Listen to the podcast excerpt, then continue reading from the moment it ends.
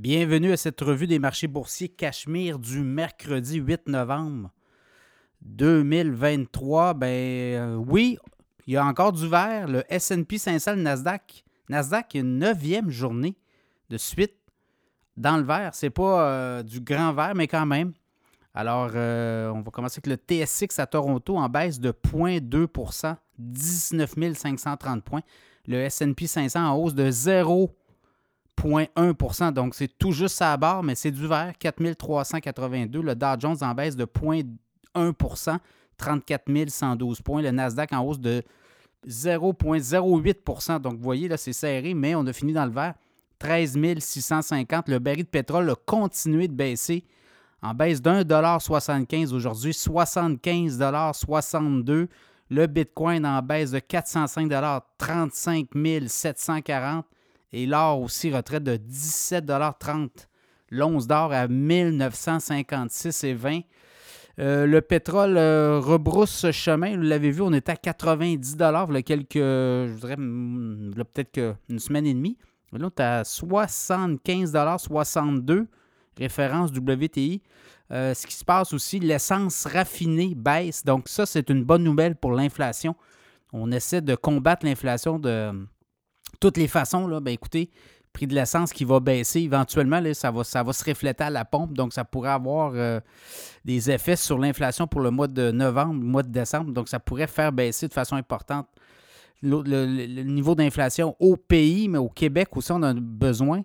Alors, il y a ça. Euh, les nouvelles du jour, ben, écoutez, on a eu quand même un compte-rendu de ce qui s'était discuté à la Banque du Canada avant la décision de maintenir le statu quo, donc le gel à 5 le taux directeur. Et euh, ça a comme un peu été un petit débat à l'interne. Est-ce qu'on en fait assez? Mais finalement, on, a eu un consensus et on s'est. Euh, on, a, on, a, décidé que on n'augmentait pas le taux directeur. On va le savoir si on augmente pour le mois de novembre également. Et euh, du côté américain, ben, les grands patrons de la Fed se réunissaient aujourd'hui euh, aux États-Unis. Et euh, bon, ben, Jérôme Powell, encore des discours. Hein? On n'est pas sûr si on va augmenter le taux directeur. Est-ce qu'on va le laisser comme il est? Donc, encore là, ben, ça a joué là, dans le moral des investisseurs. Les obligations gouvernementales, ça baisse encore.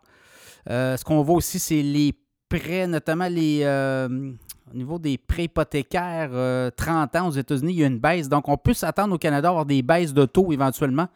Donc, ça pourrait jouer en faveur des investisseurs, notamment les emprunteurs, les consommateurs, les coûts d'emprunt qui pourraient diminuer. On va, ça va être à suivre, ça. Je pense qu'il y a un mouvement, là, c'est clair. Euh, aux États-Unis, est-ce que c'est la dernière. Il n'y a, plus de hausse? Est-ce qu'il en reste une pour le mois de novembre ou le mois de décembre? Le mois de novembre. Donc, euh, euh, beaucoup d'analystes croient que là, c'est terminé. Le travail est fait et ça va être une des baisses de taux plus tard, peut-être euh, avril, mai du côté américain. Canada, peut-être au mois d'avril, peut-être au mois de mars, ça sera à suivre. Donc, c'est un peu ça. parmi les résultats financiers, Disney a fait connaître ses résultats financiers en après, après marché. très bon résultat. Regardez, le titre de Disney là, monte en après-marché de quelques dollars. Le titre est à 81 et quelque chose. Et là, je regarde vite, vite, vite. 84 euh, et 50. Puis là, il monte en après-marché de 2,52 Nouvéi au Canada a fait connaître ses résultats financiers et euh, des très bons résultats. Le titre de Nouvéi montait aussi. Donc, euh, bénéfice par action.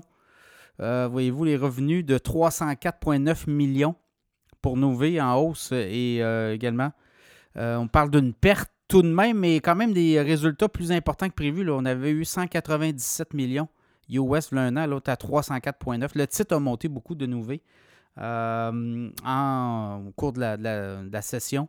Donc, euh, c'est un peu ça, les grosses nouvelles. On va surveiller demain des gens de la Fed.